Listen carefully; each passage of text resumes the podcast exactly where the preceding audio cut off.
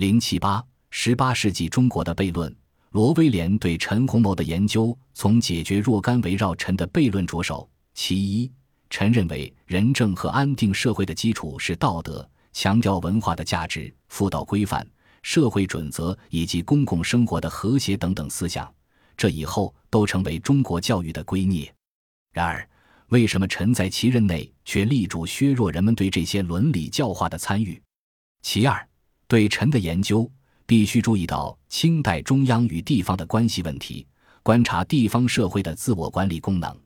孔飞力和闵斗基都强调过清及清以前经济和文化精英在帝国政治和统治中的作用，如顾炎武、魏源以及冯桂芬都曾讨论过封建与经世的交互影响。然同唱经世之说的陈洪谋，却以毕生精力致力于国家治理，并把国家权力深入到地方社会。为什么一个人的思想与实践可以南辕北辙呢？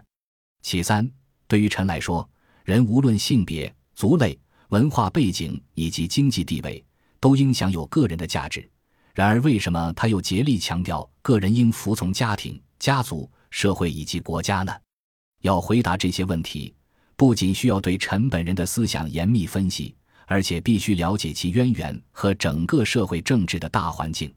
这些悖论使这个研究更具挑战性，同时更显恢宏和精神。但罗威廉并没有把这本书写成传统意义上的传记，他只在头两章中按时间顺序叙述了陈的生涯，而其余各章都是专题性研究。罗在其前言中便明确指出。本书并不强调陈个人的发展，因为与其说该书研究的是陈洪谋，倒不如说是探索整个与陈在一个阵营里的十八世纪的正统精英。罗指出，虽然这是一本篇幅宏大的书，但实际上归根结底问的是一个基本问题：那些十八世纪的清代官僚怎样理解他们所从事的事业？更具体来讲，他们怎样看待他们所处的世界和社会？他们怎样认识这个世界和社会的潜力和局限？他们这些人拯救世界的能力如何？他们的理想世界到底是何图景？这些问题之所以重要，在于他们影响了同时代以及他们之后的政界和思想界。显然，这个课题的意义远远超出对陈洪谋本身的研究，而是考察整个当时影响中国的正统精英思想、语言和行为。罗威廉把他的研究还引向了一个更为广阔的视野，即把清中期正统精英的意识形态放到当时世界这个大环境中，特别是与早期近代的欧洲相比较。罗认为，陈洪谋关于人和社会认识的基本点与启蒙时期的许多欧洲学者十分相似，发现其所涉及的几乎所有主要方面，也是当时欧洲在社会文化发展中所面临的问题。如由于印刷发展而导致的文化程度的提高，社会生活中男女角色变化所引发的争论，职业的复杂化，身份等级观念的淡化，以及社会流动的加快等等。虽然陈洪谋欢迎商品市场，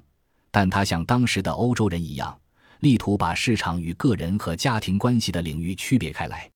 他力主在流动社会里建立一种大家共同维护的准则。从经济方面来观察，与欧洲同道的相似则更为显著。如陈赞赏地方经济的货币化以及追逐利润的动机，罗威廉认为，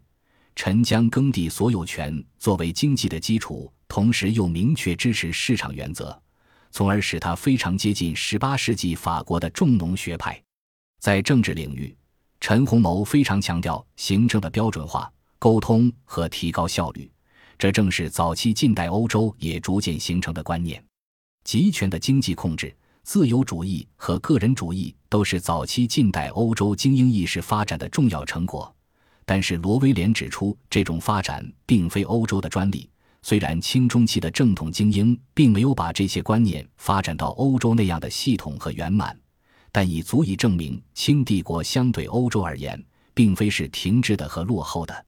罗指出。十八世纪的亚洲和西方交往日益增多，分别都在发展。如果这两个世界在精英意识上毫无共同之处，倒是真的值得奇怪的了。